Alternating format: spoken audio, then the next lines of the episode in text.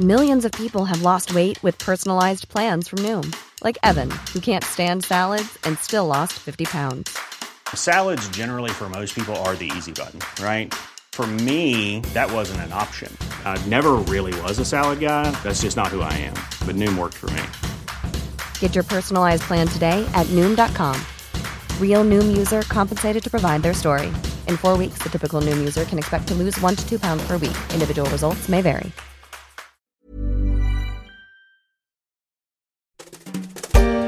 Écumeuse renégate, soldat à facettes, soldat goule, pilleuse des récifs, poiscaille et accro à l'aérobic. Si les mots que je viens de prononcer sont pour vous du chinois, c'est que vous ne faites pas partie de la communauté des joueurs de Fortnite. En seulement trois ans, son mode Battle Royale a conquis le monde et attiré 350 millions de joueurs, l'équivalent de la population de la zone euro.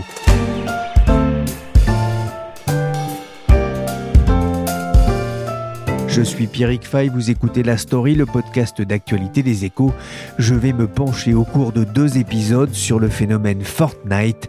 Gare aux balles perdues, il y a beaucoup de picaillons en jeu.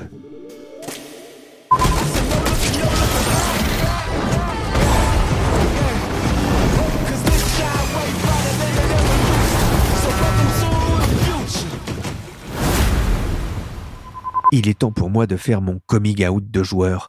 Depuis le temps que je teste les jeux vidéo, y compris pour les échos, je n'ai au grand jamais, jamais joué à Fortnite. Oh, c'est pas grave. Mais j'en ai beaucoup entendu parler, pas seulement par les mères de famille que je fréquente et qui se plaignent beaucoup du temps passé par leur rejeton sur la plateforme d'Epic Games. Les pages high-tech des échos ont aussi raconté l'immense succès économique et ludique du jeu créé en 2017 par l'américain Epic Games. Le groupe revendique 350 millions de joueurs inscrits à ce jeu vidéo. Cela ne signifie pas que tous jouent tous les jours, ni qu'ils y jouent tous encore, mais en un an, Fortnite a attiré 100 millions de nouveaux joueurs grâce notamment au confinement. Rien qu'en avril, sa Battle Royale a enregistré plus de 3 milliards d'heures de jeu. Si vous n'avez pas succombé à Fortnite, vous vous demandez peut-être pourquoi un tel engouement. J'ai posé la question à Florian Deb, journaliste au service high-tech des échos. Il y a plein de réponses à votre question. Je vais sûrement en oublier parce que c'est un jeu où finalement tout le monde peut un peu s'y retrouver. Pour l'essentiel, le succès tient d'abord au fait qu'il s'agit d'un jeu très accessible. On peut y jouer sur PC, sur smartphone ou sur console, les PlayStation, les Xbox de Sony, Microsoft et même la Switch de Nintendo. Ensuite, Fortnite, c'est un jeu qui est plutôt fun. Au départ, on voit un jeu de tir plutôt violent, mais le jeu, il a su aller au-delà. Dans le choix du graphisme, par exemple, c'est très cartoonesque. Du coup, c'est pas très réaliste et ça a convaincu pas mal de parents de laisser leurs enfants jouer à ce jeu où, quand même, on rappelle le principe, c'est de tuer tout le monde et de tuer les autres avant de mourir. Il y a aussi le, phénomène des danses sur Fortnite. C'est parfois grotesque vu de loin, mais là encore, on s'éloigne du jeu très violent, on s'éloigne des codes du jeu de guerre, et ça contribue évidemment au succès. Danse popularisée notamment par les joueurs de foot, dont le fameux Texi L, repris par Antoine Griezmann, devant la foule de fans réunis à Mâcon pour fêter son titre de champion du monde en juillet 2018. Vous êtes prêts?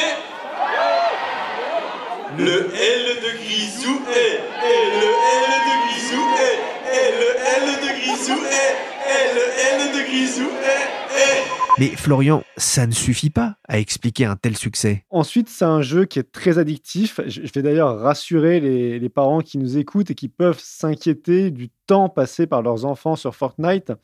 Je vais les rassurer, c'est pas de la faute de leurs enfants. C'est le jeu qui est conçu pour ça. Très régulièrement, le jeu change. Epic Games injecte de la nouveauté, ça peut être un nouveau décor, une nouvelle règle, une nouvelle danse, qui renouvelle l'intérêt pour le jeu et qui attire encore plus de monde, mois après mois, année après année. C'est vrai qu'on est habitué à la sortie euh, d'un jeu, alors souvent euh, sous blister, là, dans un, soit par téléchargement, mais c'est un jeu standalone, j'ai envie de dire, qui tient tout seul. Fortnite, c'est un jeu un peu particulier? Effectivement, c'est un jeu en ligne et finalement, c'est un jeu qui n'est pas possible de terminer. Il n'y a, pas de fin véritable à, Fortnite. Au, fil des mois, les, créateurs euh, du jeu vont abonder avec des nouveaux éléments dans le jeu, des nouvelles règles du jeu, des nouveaux décors, des nouveaux scénarios. D'ailleurs, les, les créateurs du jeu raisonnent en termes de saison, comme pour une série. Il y a une, une trame principale qui est ensuite agrémentée de petites touches euh, de nouveautés. De plus en plus, Epic Games pense son jeu davantage comme une plateforme que comme un réel jeu vidéo. C'est presque un réseau social. hein. On, on peut venir euh, discuter, jouer évidemment, mais aussi euh, se promener tout simplement ou assister à un concert. On a par exemple vu récemment, euh, sous forme d'avatar géant, les rappeurs superstars euh, Travis Scott ou le DJ électro Marshmello. Yeah.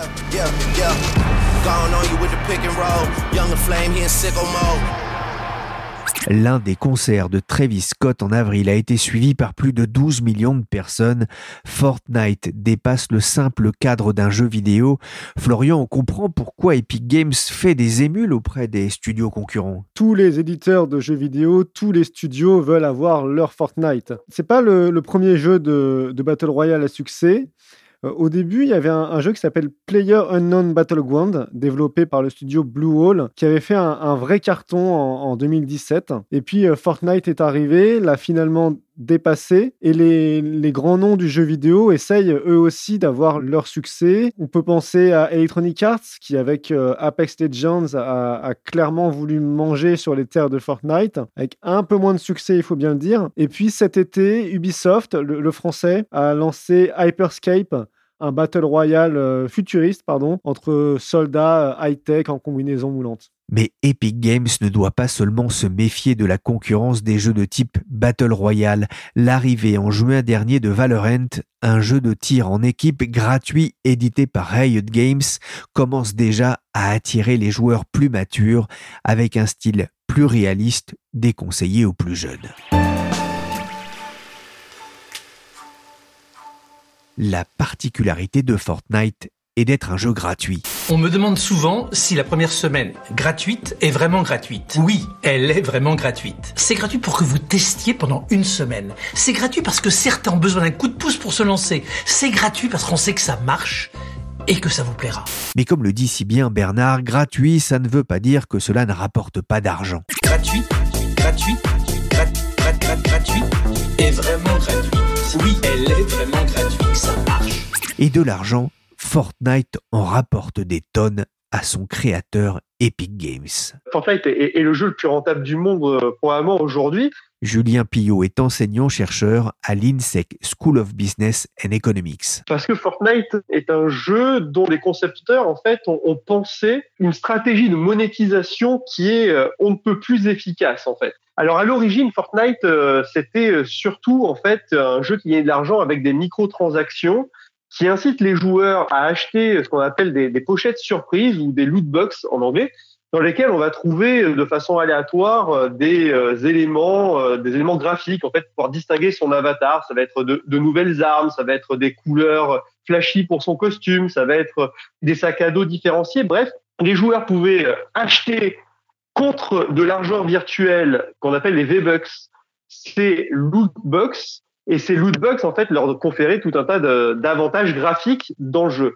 C'est posé la question à un moment donné au niveau juridique de savoir si ces loot ne pouvaient pas être apparentés à tout simplement des, jeux d'argent et de hasard dans la mesure où leur contenu était aléatoire, mais que néanmoins leur contrepartie était monétaire puisque les euh, joueurs donc devaient acheter des V-Bucks avec de l'argent réel pour pouvoir acheter ces loot d'une part, et d'autre part tous les objets qui étaient euh, glanés à travers ces loot box pouvaient être échangés dans un marché de seconde main organisé entre les joueurs entre eux. Donc, ça a posé un petit problème euh, à, Fortnite et à tous les éditeurs de jeux vidéo de ce type-là qui utilisaient ce type de mécanisme de monétisation parce que certaines juridictions, notamment les juridictions belges, ont considéré que c'était des jeux d'argent et qu'il convenait en fait de, de les interdire ces lootbox. Donc Fortnite, plutôt que de, de rester à goûter sur leur position, ils ont pensé à d'autres manières de monétiser le jeu et aujourd'hui, ils ont trouvé une formule stratégique qui permet de leur faire gagner beaucoup, beaucoup, beaucoup d'argent. Par exemple, aujourd'hui, ils proposent d'acheter aux joueurs d'acheter toujours à travers ces V-Bucks, hein, qui est l'argent virtuel, mais en contrepartie d'argent réel.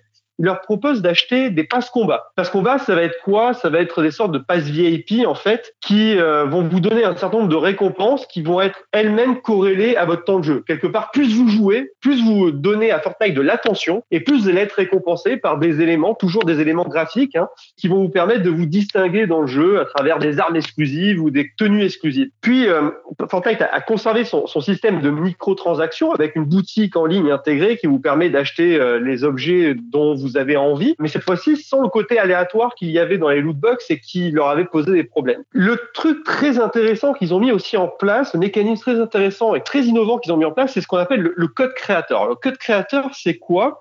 En fait, c'est une sorte de mécanisme incitatif qui repose sur tous les youtubeurs stars qui voient des influenceurs. En fait, les youtubeurs stars influenceurs jouent à Fortnite en live à travers leur chaîne YouTube dédiée. Et euh, ils ont, euh, pour certains d'entre eux, beaucoup, beaucoup de followers. Ils ont des millions de, de vidéonotes qui les suivent régulièrement dans leurs émissions. Et euh, non seulement ces YouTubeurs influenceurs font de la pub pour le jeu, mais en plus, ils divulguent des techniques de jeu qui permettent à ceux qui les regardent bah, d'améliorer leur performance. Et la contrepartie de tout ça, c'est de dire que chaque youtubeur influenceur qui commence à avoir une certaine audience peut proposer à ses auditeurs, ses vidéonotes qui les suivent, des euh, codes spéciaux qui peuvent rentrer dans la boutique de jeux Fortnite pour soutenir le créateur en question. En fait, ça, incite aussi le joueur qui est fan d'un YouTuber de dépenser plus d'argent pour pouvoir mieux soutenir les émissions de son YouTuber.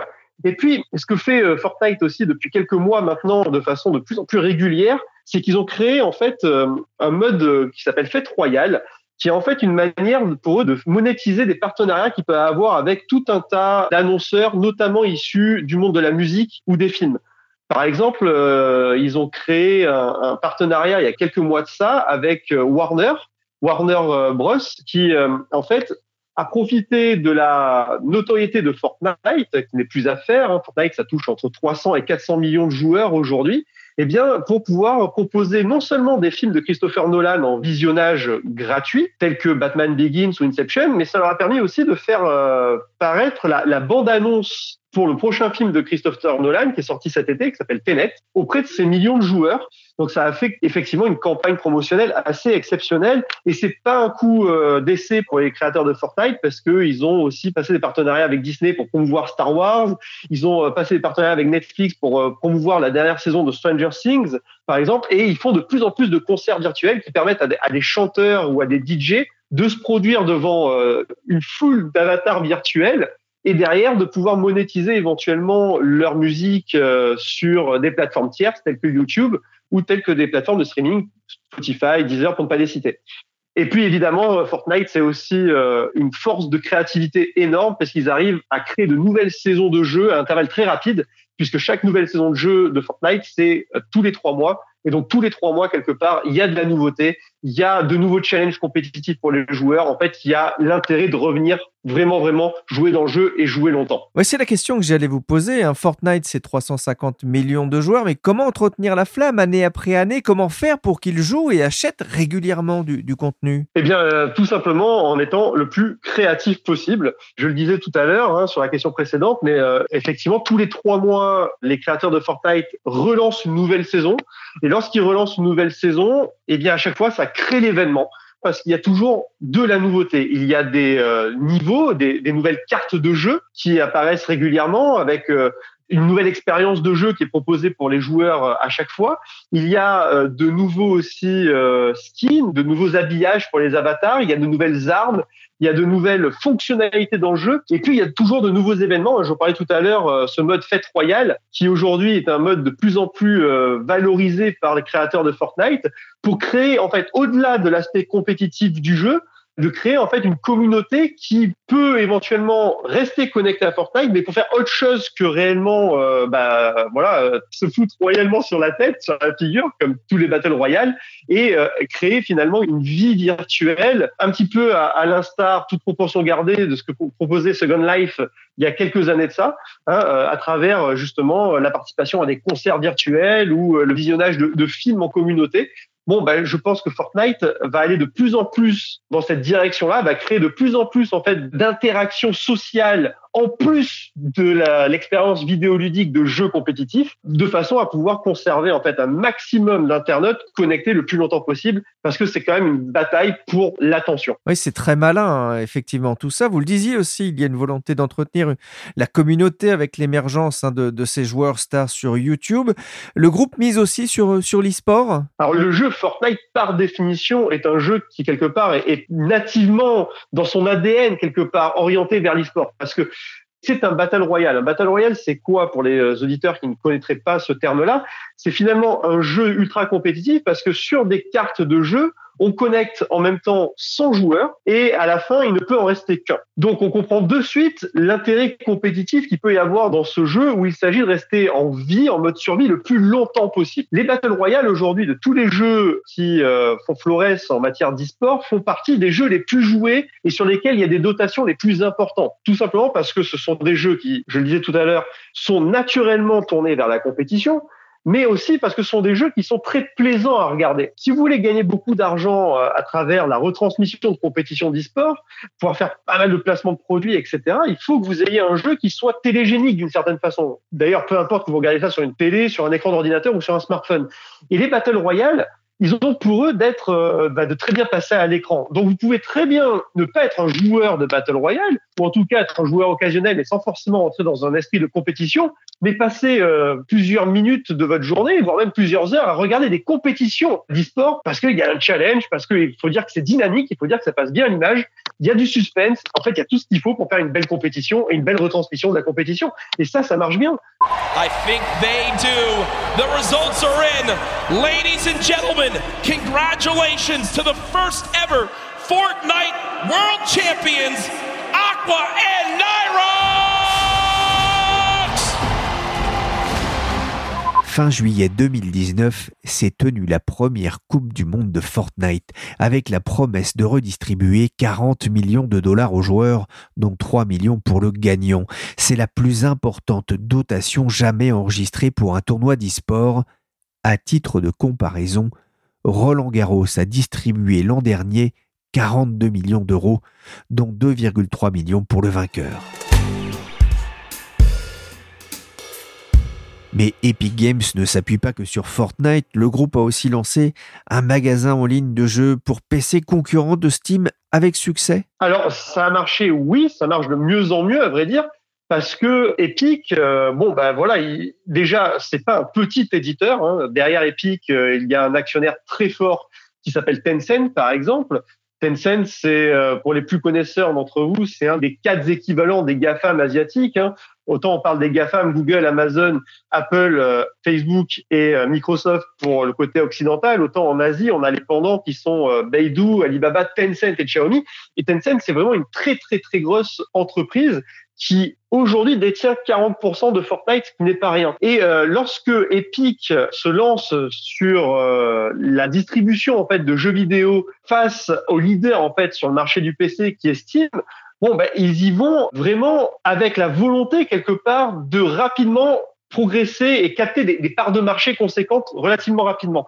Parce que en fait, ils ont très vite pris le parti des éditeurs à travers en fait des euh, politiques tarifaires qui sont euh, très agressives et très à l'avantage des éditeurs qui décideraient de distribuer leurs jeux sur la plateforme d'Epic Games en plus ou à la place de Steam. En fait, pour que nos auditeurs comprennent bien, les commissions aujourd'hui qui sont euh, proposées par Steam, elles sont en fait euh, comprises entre 20 et 30% du prix de vente du jeu vidéo que vous entendez distribuer sur la plateforme, en fonction tout simplement du chiffre d'affaires que va générer le jeu, avec une décote en fait. Plus le jeu va générer de chiffre d'affaires, moins la commission sera importante. Epic, en fait, ils ont fait une commission fixe pour tous les éditeurs de jeux, qu'importe le chiffre d'affaires que le jeu va générer, de 12%. C'est-à-dire qu'en fait, Epic est rentré sur ce marché-là avec une stratégie de prix très agressive, mais qui est favorable aux éditeurs de jeux, puisqu'un éditeur de jeu, lorsqu'il va distribuer son jeu qui va coûter exactement la même euh, somme d'argent à développer, eh bien, lorsqu'il va distribuer par Epic Games, il va reverser à Epic 12% au titre de l'apporteur d'affaires qu'il est, lorsqu'il va devoir donner entre 20 et 30% à Steam. Donc on comprend bien pourquoi il y a de plus en plus de développeurs qui regardent avec des yeux doux la plateforme d'Epic Games. Cette stratégie Epic Games va aussi vouloir se l'appliquer à lui-même et il s'est lancé dans une offensive contre Google et Apple. Je vous en reparle demain dans la story. Depuis le lancement de Fortnite en 2017, Epic Games aurait engrangé 4 milliards de dollars de recettes. La société est valorisée autour de 18 milliards de dollars. Sony PlayStation a récemment pris 1,4% du capital du groupe pour 250 millions de dollars lorsque le chinois Tencent a acquis 40% de la société en 2012. Elle n'était valorisée qu'à 825 millions de dollars. La belle affaire.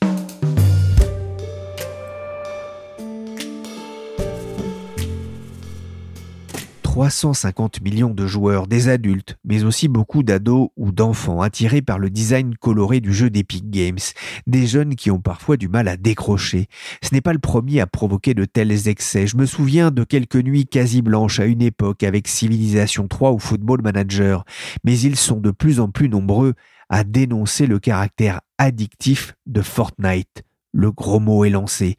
Au Canada, un cabinet d'avocats a même déposé une demande d'action collective contre l'éditeur à la demande de parents de mineurs ayant développé une dépendance au jeu. C'était il y a un an. On vient de parler avec une des psychologues qui a travaillé à la conception du jeu euh, Fortnite.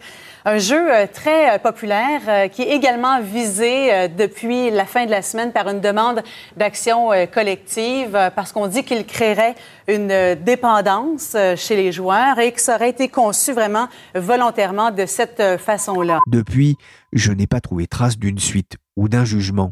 À l'époque, l'annonce de cette demande d'action m'avait interpellé, et lorsque j'avais eu la psychologue clinicienne Vanessa Lalo au téléphone pour parler de la violence dans le jeu vidéo, je n'avais pu résister à la tentation de lui poser des questions sur la méthode Fortnite pour garder les joueurs en ligne. Fortnite, euh, il fait de sorte à ce qu'on y passe du temps. L'ergonomie a été très bien faite par une, psychologue française d'ailleurs, euh, qui a tout travaillé point par point pour que euh, on ait une expérience de jeu qui soit tellement confortable qu'on a envie une fois qu'on a mis un pied dedans d'y rester déjà. Donc ça c'est vraiment le travail de l'ergonomie qui fait qu'on se sent bien dans un univers et que tout paraît tellement affordant comme on le dit, c'est-à-dire qu'on clique sur quelque chose et en fait tout est, est logique et coule de source et du coup on y prend beaucoup de plaisir. Et puis ce jeu a trouvé une super mécanique, c'est-à-dire qu'il est gratuit. C'est la première fois hein, qu'on a un jeu qu'on appelle cross-platform, c'est-à-dire qu'on peut y jouer à la fois sur console, sur tablette, sur téléphone, sur ordinateur, tout ça gratuitement. Donc c'est la première fois vraiment qu'on a un jeu qui est jouable sur tous les supports et qui est gratuit.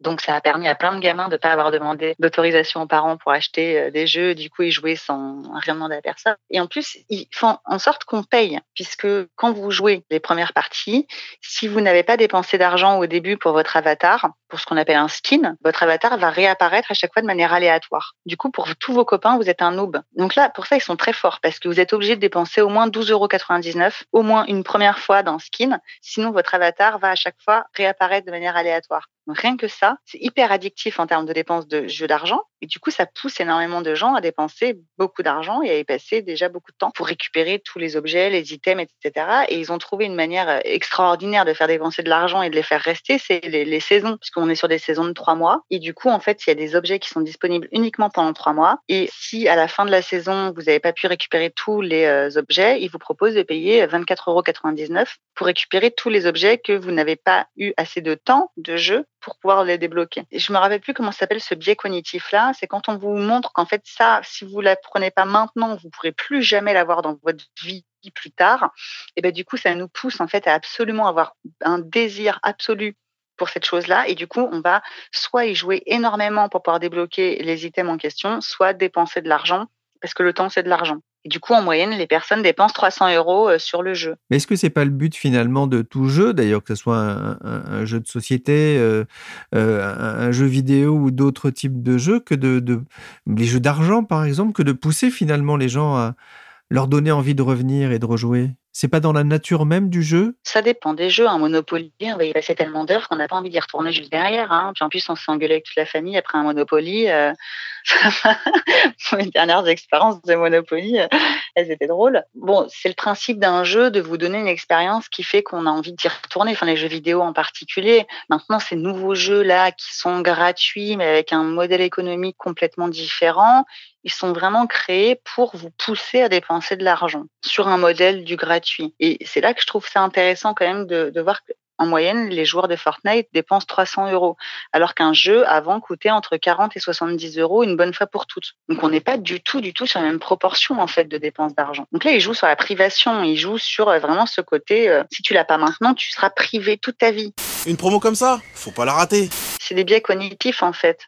Pas que chez les enfants, hein, ça marche chez beaucoup de gens. 100% des gagnants du loto ont tenté leur chance. Enfin, il y a un peu ce côté euh, là. Le jeu de hasard et d'argent, il est vraiment spécifique. euh, c'est pas du tout les mêmes mécaniques que le jeu vidéo tout court. Et moi, pour moi, Fortnite, il est vraiment dans cette espèce d'interstice dangereux entre le jeu de hasard et d'argent et entre le jeu vidéo euh, à proprement parler. Pour moi, la frontière, elle est très floue dans ces jeux-là. Et du coup, si on doit parler d'addiction, pour moi, c'est plus une addiction en termes de temps passé pour pouvoir récupérer des objets qui sinon seraient payants et le côté dépense d'argent obligatoire qui n'est pas obligatoire mais qui en fait est tellement induit par le jeu que pour moi c'est ça cette frontière qui est floue, qui est dangereuse et qui est déviante. Alors qu'avec les autres jeux, on est sur d'autres mécaniques. Vous avez beaucoup de parents qui viennent vous voir pour vous en parler de Fortnite et de cette addiction à Fortnite. Ah oui, oui, à Fortnite. Alors moins là depuis six mois, parce que les gens ont un petit peu marre de Fortnite. Puis maintenant, Fortnite c'est un peu considéré pour les bébés. Alors bon, beaucoup de gamins veulent jouer à d'autres types de jeux maintenant. Mais oui, pendant un an, euh, c'était l'hécatombe dans les familles. Hein. Fortnite, euh, les parents ils comprenaient pas parce qu'en plus c'est un jeu de battle royale. À la fin, il t'en restait plus qu'un. Donc pour les parents, c'était hyper violent. Ils comprenaient pas pourquoi leurs enfants avaient envie de jouer à ces jeux-là. Et puis les parties elles sont en temps réel, donc elles peuvent durer cinq minutes si on a été mauvais, comme elles peuvent durer une heure si tout le monde est très bon.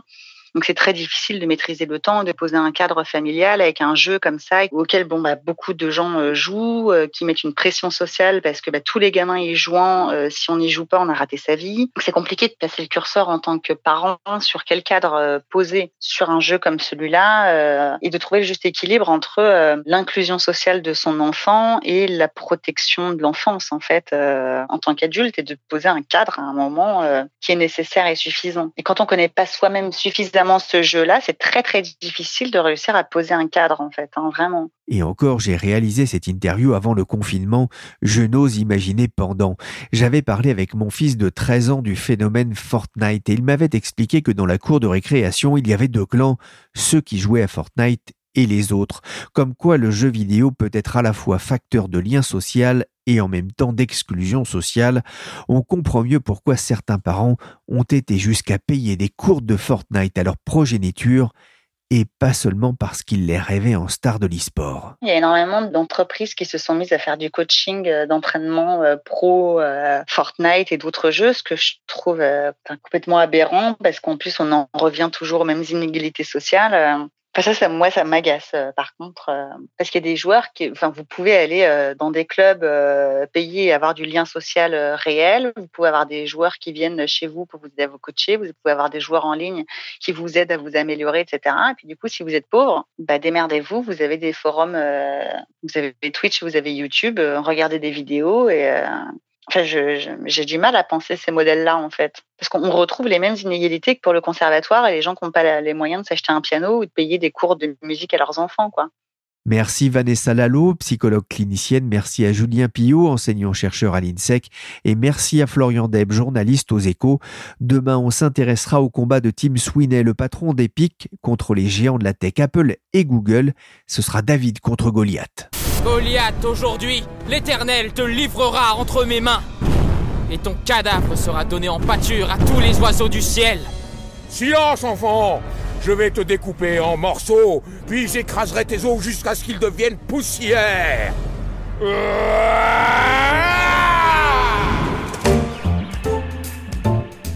La story, le podcast d'actualité des échos, s'est terminé pour aujourd'hui. L'émission a été réalisée par Willy Gann, chargé de production, d'édition et des chorégraphies Michel Varnet. Vous pouvez suivre la story sur toutes les applications de téléchargement et de streaming de podcasts. Abonnez-vous pour ne manquer aucun épisode. Pour l'actualité en temps réel, rendez-vous sur leséchos.fr.